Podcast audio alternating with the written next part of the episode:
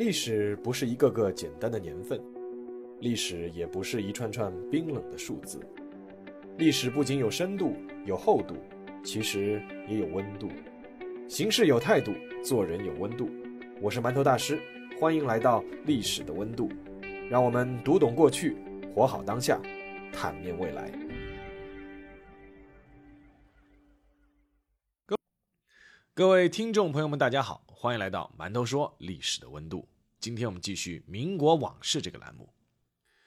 我曾经写过杜月笙，但是呢，杜月笙名气虽然大，在他之前啊，其实还是有个老大的。上海滩当年所谓的三大巨头。那个老大才是成名最早的那一个。那今天呢，我们就来说说他的故事。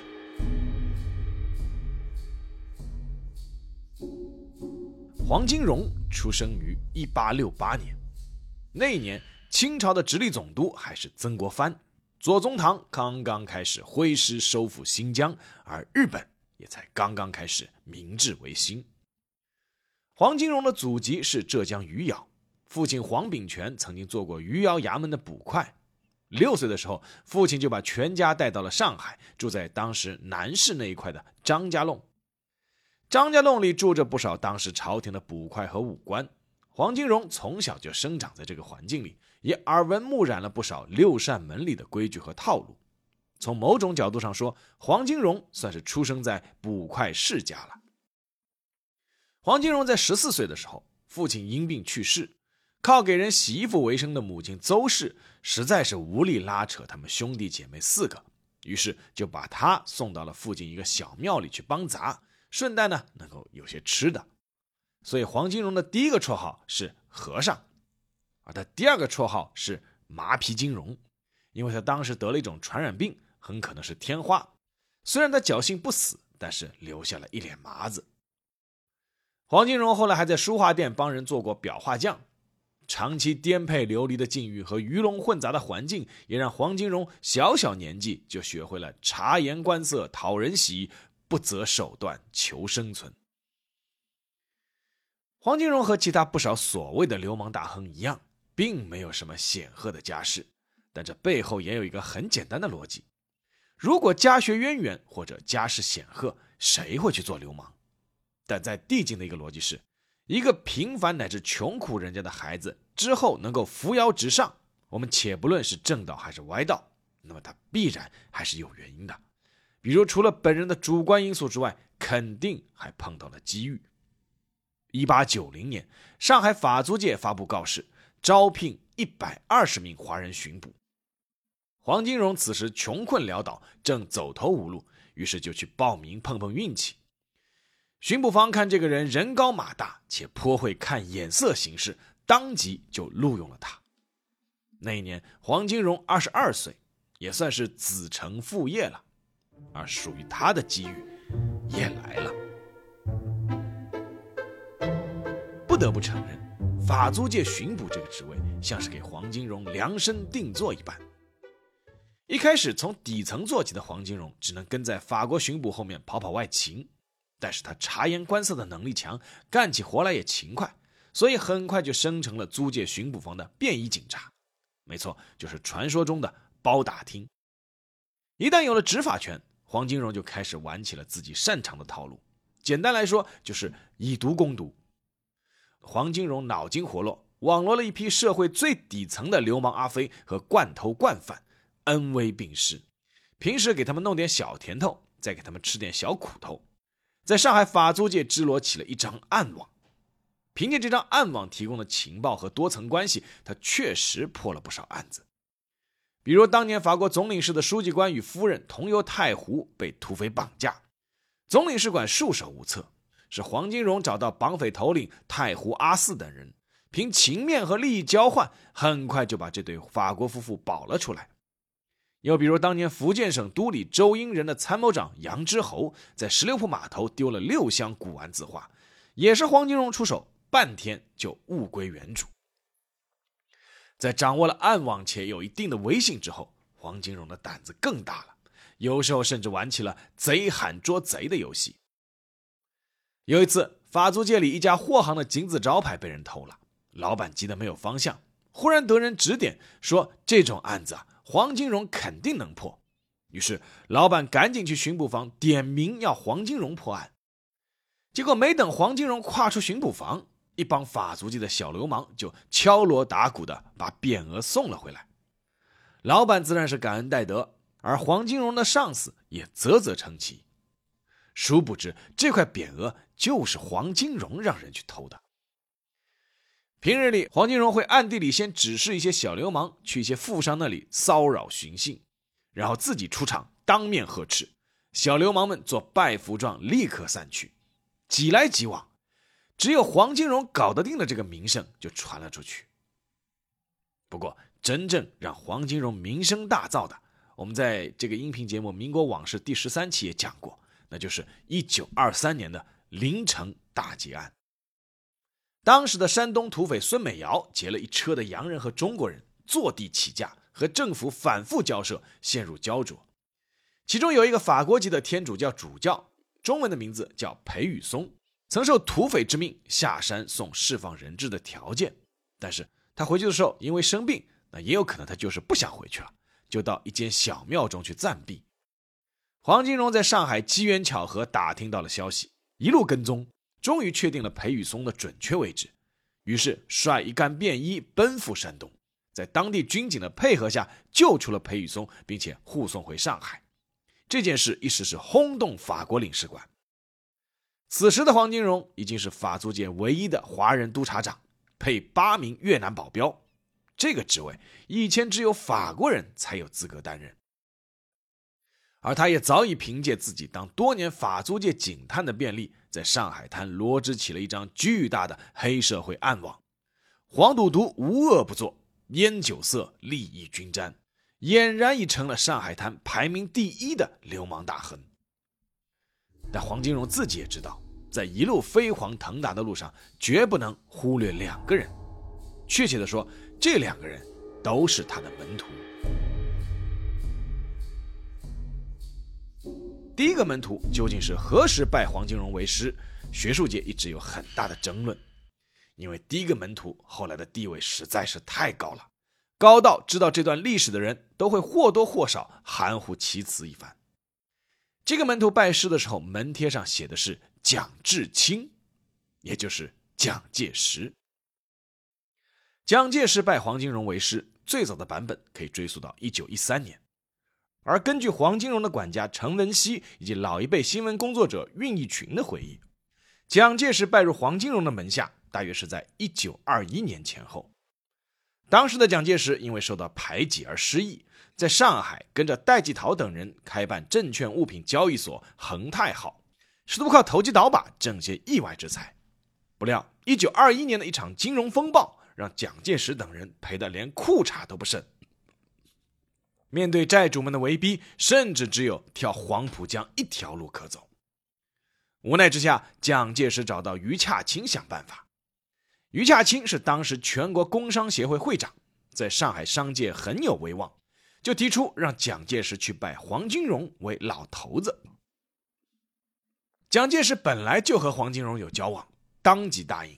而于洽清又找到黄金荣，说蒋介石此人日后是前途无量。黄金荣本来就不想驳于洽清的面子，也比较认可蒋介石，随即点头。在当时，青帮的拜师认祖都是要交费的，普通的拜师要交几块大洋至几百块大洋不等，而像黄金荣这种天字级别的大佬，上千元并不奇怪。一位在一九二八年拜黄金荣为师的青帮成员回忆。当时压贴费、捐赠费以及各种门房、茶房打点，总共是交了超过一千元。而据他所知，蒋介石拜师根本就没有交费，只是投递了一张门贴，贴上写的是“黄老夫子台前寿宴门生蒋志清”。蒋介石不仅没有交费，黄金荣还给了他一笔差旅费，让他渡过难关，去广东找孙中山。而蒋介石的债主们后来都知道他拜了黄金荣为师，自然也没人敢胆子大到要去要债了。黄金荣看人的眼光还是有的。一九二七年，蒋介石途经上海，黄金荣托蒋介石的亲信王柏林提出希望登门拜会。短短几年，弟子拜见老师变成了老师求见弟子。因为当时蒋介石已经是北伐军的总司令，声名显赫。而黄金荣要拜会蒋介石的主要目的只有一个：送回当年蒋介石拜师的门帖。黄金荣说，当年是于洽清自说自话，说什么收徒之类，自己和蒋介石从来就没有过师徒关系，大家能做朋友就已经很好了。黄金荣之所以有这番举动，也是因为之前王柏林专门去点醒过他。人家堂堂北伐军总司令啊，说他曾经拜一个大流氓为师，说出去恐怕太不好听了。对于黄金荣的表态，蒋介石自然是表示非常感激，依旧称他是黄老先生，并且留他吃便饭。至于这件事是黄百灵出于好心去点黄金荣，还是本身就是出自蒋介石的授意，那就没有人知道了。尽管没了所谓的师徒名分，但是黄金荣知道自己还是从此靠上了蒋介石这棵大树，所以自然也是感激涕零，为蒋介石马首是瞻。在一九二七年的四一二反革命政变中，黄金荣率领手下的流氓帮派大肆捕杀共产党员，实实在在为蒋介石承担了打手的角色。不过，蒋介石毕竟是政坛上的白道大人物，虽然逢年过寿都会给黄金荣送来拜帖，但终不可能在明面上给予太多支持。不过，即便这样，也已经是让黄金荣倍感有面子的事情了。而黄金荣的流氓帝国能迅速膨胀进入快车道，离不开他的另一位门徒。事实上，杜月笙具体什么时候跟的黄金荣，时间也不可靠。按照现在大家比较认同的说法，杜月笙先是十四岁左右拜在了上海十六铺码头的青帮通字辈大佬陈世昌的门下，然后大约在一九一八年前后。经陈世昌介绍，去黄金荣的家里帮忙做杂物。同样善于察言观色的杜月笙，很快就发现，黄金荣家里面真正的话事人是他的妻子林桂生。林桂生虽然相貌平平，但精明能干，掌握皇家的财政大权，并且黄金荣对他是言听计从。所以杜月笙开始处处讨林桂生欢心，把他伺候的是服服帖帖。而林桂生也开始频频在黄金荣耳边夸杜月笙能干。其实黄金荣本来也发现杜月笙明显要胜于常人，有意要重用他。杜月笙真正引起黄金荣重视，是他鼓动林桂生吹枕边风，让黄金荣入股了一家包运贩卖鸦片的公司。这家公司由当时的淞沪护军都督何风林牵头私下集资开办。杜月笙认为这个公司的后台是军阀，有赚无赔。黄金荣听从了建议后入股，不到两年后就赚了两百万元。大喜之下，黄金荣一举赏了杜月笙五万元，不仅让杜月笙接手了法租界内三大赌场之一的工薪俱乐部，还把法租界内运销鸦片的任务都交给了他。有了施展舞台的杜月笙开始迅速崛起，冲锋在前。几番明争暗斗之后，帮助黄金荣拿下了上海滩鸦片贩卖的最大控制权，并且在1925年成立了著名的三星公司。当时黄金荣已经是督察长的身份，不宜公开出面，所以由杜月笙担任总经理。公司还有个股东，就是上海滩的另一个流氓大亨张啸林。三星公司其实做的就是鸦片的运销保险，外加各个环节的抽头，实际上就是家毒品公司。由于背后有黄金荣和法租界的支持和保护，三星公司可谓是日进斗金，一年的利润可以达到五千至六千万元。要知道，当时中华民国一年的财政总收入也不过是三亿元左右。黄金荣虽然倚仗杜月笙的头脑和手段赚的是盆满钵满，但通过三星公司的创立，杜月笙的实力和地位也开始和黄金荣平起平坐，已经可以自立门户了。事实上，讲究情面、场面、体面的杜月笙，无论是在国民党要员中的人脉关系，还是在工商金融方面的投资眼光，都远胜于黄金荣。而且，杜月笙还懂得打造公共形象和利用公共舆论，在赈灾、募捐等活动方面，一直都是站在最前头的。作为黄金荣来说，他在政治上相对保守，也没有能力去结识更多的官场中人。在理财投资上，黄金荣一般只愿意投资地产收租，而不太敢涉足工商金融领域，更是很少愿意和人合股开公司，生怕自己亏本。所以到了一九三零年代之后，杜月笙在上海滩的势力已经是完全压倒黄金荣了。新旧大亨之间的摩擦和冲突在所难免，两派势力在政府的关键岗位上的亲信安排设置。一些生意场上的利益分配一直是有各种勾心斗角的行为。黄金荣还专门成立了所谓的中信社，来和杜月笙的恒社相抗衡。虽然前者无论章程、规模还是势力都逊色不少，但无论如何，黄金荣和杜月笙在面子上从来没有撕破过。两派势力在明面上见面也都还是客客气气的。真正让黄金荣走下坡路的。还是他自己逃不过美人关。高亭公司特请陆兰春先生唱骂毛燕寿。第一个让黄金荣感到自己颜面无光的女人叫陆兰春。一九一九年，黄金荣把属于自己名下的共舞台修缮一新，请来了当时年仅二十一岁的京剧名角陆兰春当台柱子。黄金荣原本就对陆兰春颇有好感。所以，除了为他安排主角、灌唱片、帮他在各大媒体曝光之外，还亲自下场，每场都在戏园四周布好门徒弟子，自己呢坐在场中间。只要黄金荣一鼓掌喝彩，四周的门徒都震天响的叫好。后来的故事经过各种电影、电视剧、传闻、段子的演绎叙述，其实大家都已耳熟能详，那就是。当时浙江督军卢永祥的儿子卢小佳追求陆兰春不成，反生恨意。某天在剧场，因为陆兰春唱错了一句而喝了倒彩，结果被并不认识他的黄金荣以及手下痛打一顿。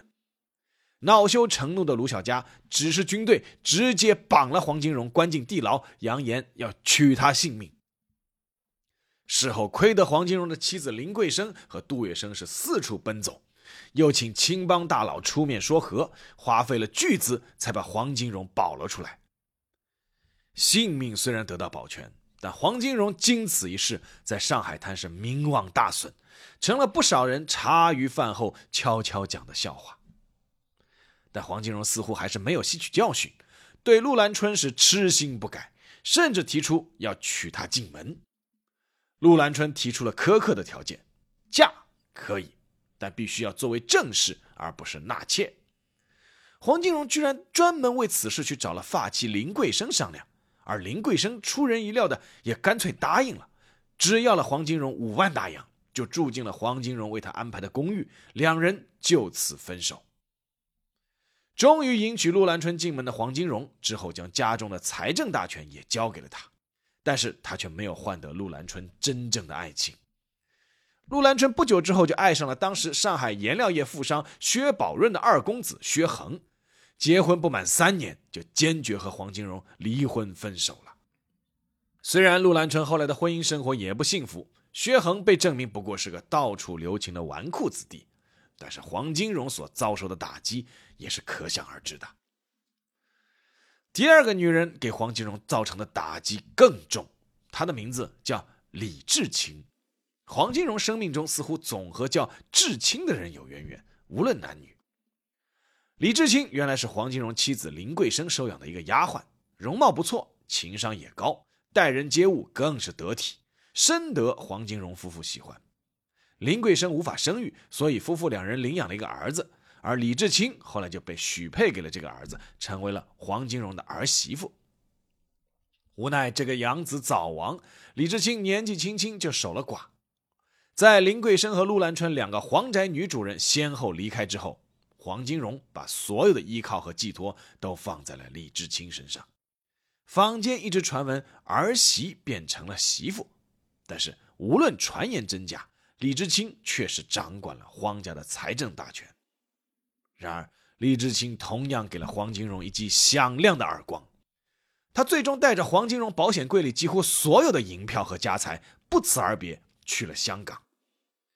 尽管坊间也有传闻说啊，其实李志清是受黄金荣之命，以叛逃的方式先为黄金荣把一部分财产带到香港去，但是这也只是一个没有证据的猜测而已。而且黄金荣自己后来的抉择证明，那样的猜测可信度不高。之所以大家总是猜测像黄金荣这样的人要去香港，那是因为时代变了。抗日战争结束后，上海的租界消失。原本依附其存在的黑社会也就失去了最滋润的一块土壤，而随着国民党军队在解放战场上兵败如山倒，在上海滩，但凡有点嗅觉的流氓黑社会都早已知道，那种可以警匪一家、黑白通吃的好日子马上就要到头了。一九四九年四月前后，杜月笙专门去拜访过一次黄金荣。虽然还未进入初夏，但曾经叱咤上海滩的两位大亨已经是感到了瑟瑟冬意。百万解放军兵沉长江一线，上海被解放是早晚的事。已经做好了一切准备的杜月笙是专门来劝黄金荣一起去香港的，但是黄金荣拒绝了。黄金荣不是没想到过自己的好日子到头了，但是他权衡再三。觉得至少还有五个理由让他还是不走为妙。第一个理由是他的性格。黄金荣虽然也是流氓出身，各种手段见过用过，但从本性而言相对保守，不如杜月笙和张啸林激进。他喜欢以不变应万变。日本人占领上海时，杜月笙抛弃一切财产去了重庆，张啸林抛弃一切尊严做了汉奸，但黄金荣既不离开上海。对日本人也是阳奉阴违，不出来做事，一直努力保持着一种不偏不倚的状态。结果呢，也是基本太平的度过了八年。他认为自己当初的选择是对的。第二个理由是他的盘算，他算来算去，杜月笙在结交国民党要人方面比自己要深得多，而包括当初活埋共产党工人领袖汪寿华在内，杜月笙帮国民党杀的共产党也要比自己多得多。黄金荣自私，为了蒋介石，手里呢也沾了不少共产党的血，但是罪孽比杜月笙还是要轻多了。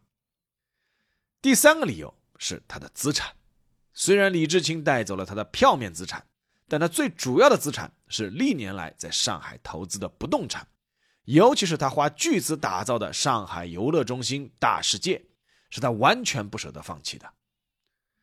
第四个理由是他的年龄和习惯。黄金荣当时已经是八十岁了，平时又有每天要泡澡堂和抽大烟的习惯，他怕到了香港，不仅这些习惯爱好无法满足，万一出个什么意外情况，命都丢在路上。再加上他觉得自己已经是时日无多，在上海待了一辈子，也不想离开。当然，前四个理由加在一起都没有第五个理由有说服力，那就是共产党的承诺。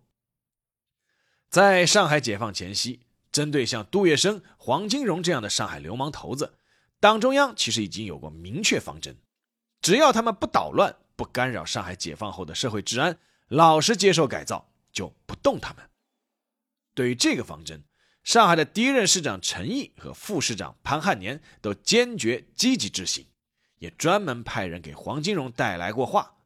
所以说，黄金荣服下了一颗定心丸。他传出一句话，叫。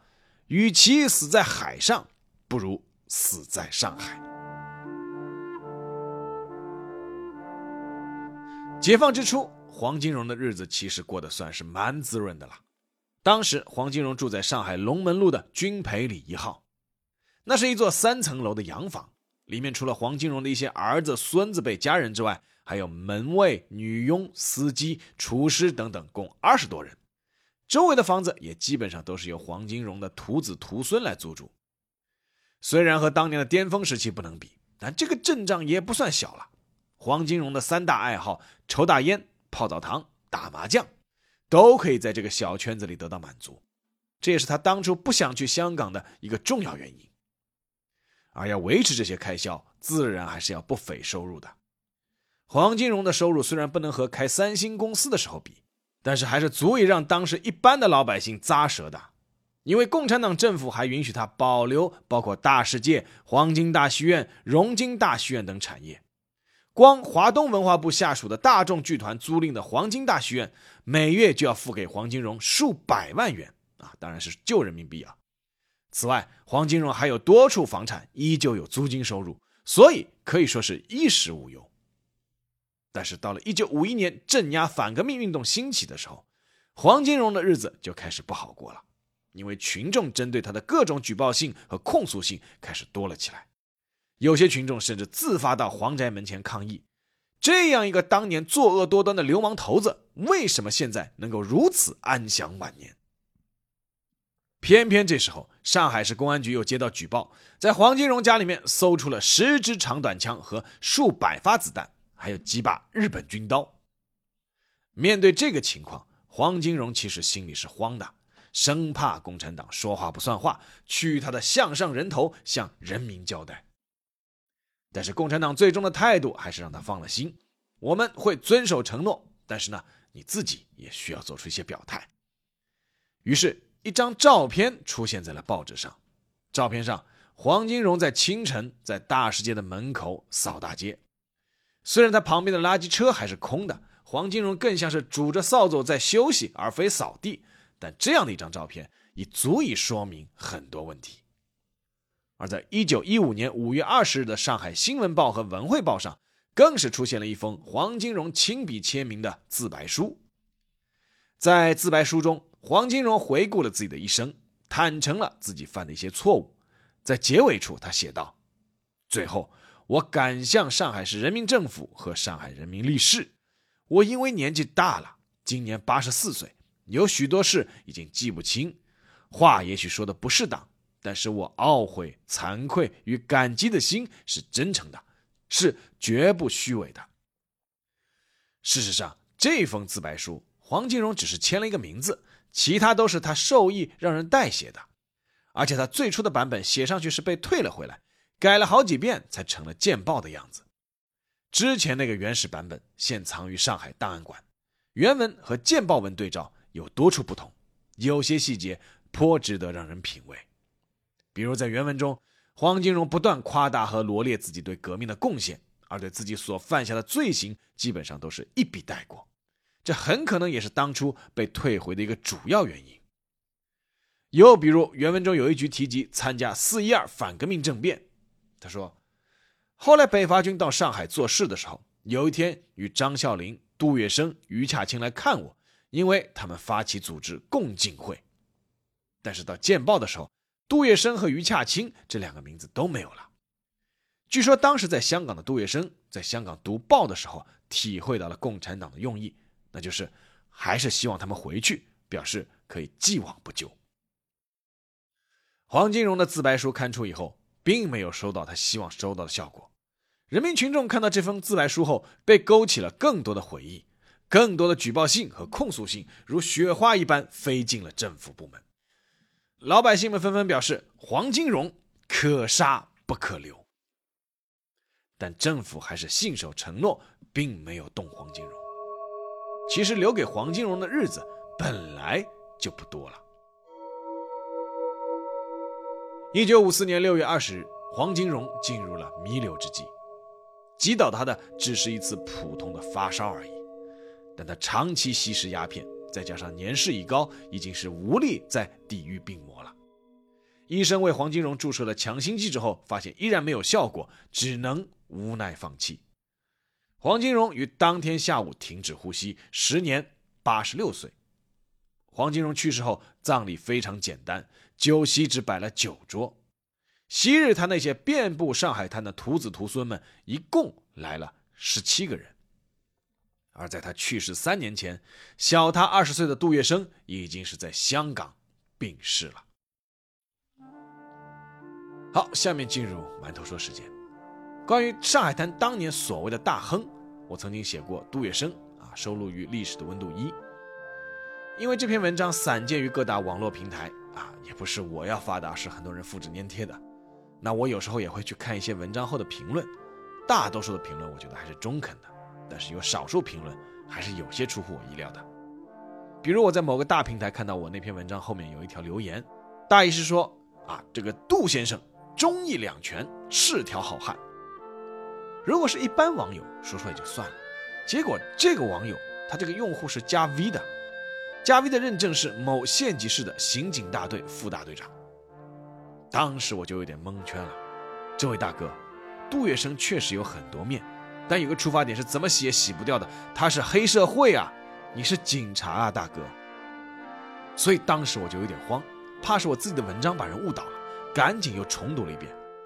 看到自己一上来就专门说这个杜月笙的那些慷慨的钱是从哪里来的，是从黄赌毒里面来的，尤其是依靠三星公司贩毒而来的，而且后面专门说了杜月笙心狠手辣，在四一二反革命政变中是活埋了王守华，更是在后面的馒头说再次强调了这些，于是心里面稍微有了点底。少数人只选自己愿意看的，那我也是没办法的。诚然，我一直不主张非黑即白下结论。也一直努力能够展现一些历史人物的多面性，但有些事情、有些人，原则性的东西是不能变的，也是洗不掉的。比如贩毒就是贩毒，汉奸就是汉奸。杜月笙确实在抗日战争期间做过不少维护民族大义的事，包括像黄金荣，虽然明哲保身，但是日本人叫他出来做事的时候，他也找借口推脱。他私下里说过：“我读书不多，但我知道岳飞这种话。”这些历史都是会给予公正记录和评价的，并没有刻意埋没。上海滩曾经的三巨头里，如果张啸林没死的话，你们看看他能不能得到杜黄两人的待遇？所以回过头来说，黄金荣年过八十，说他想开了，也算是想开了；说他没想开啊，也有些东西没想开。他喜欢的女子个个都弃他而去，他想保留的产业，最后桩桩都不再属于他。他总想遮掩些什么，但其实人民群众都帮他记着。最终，赤贫而来的黄金荣潦草而去，什么也带不走，什么也留不下。曾经在上海滩一手遮天，一呼百应，但后人并不会因为他曾经是什么所谓的大亨，而对他的一生有过誉的评价。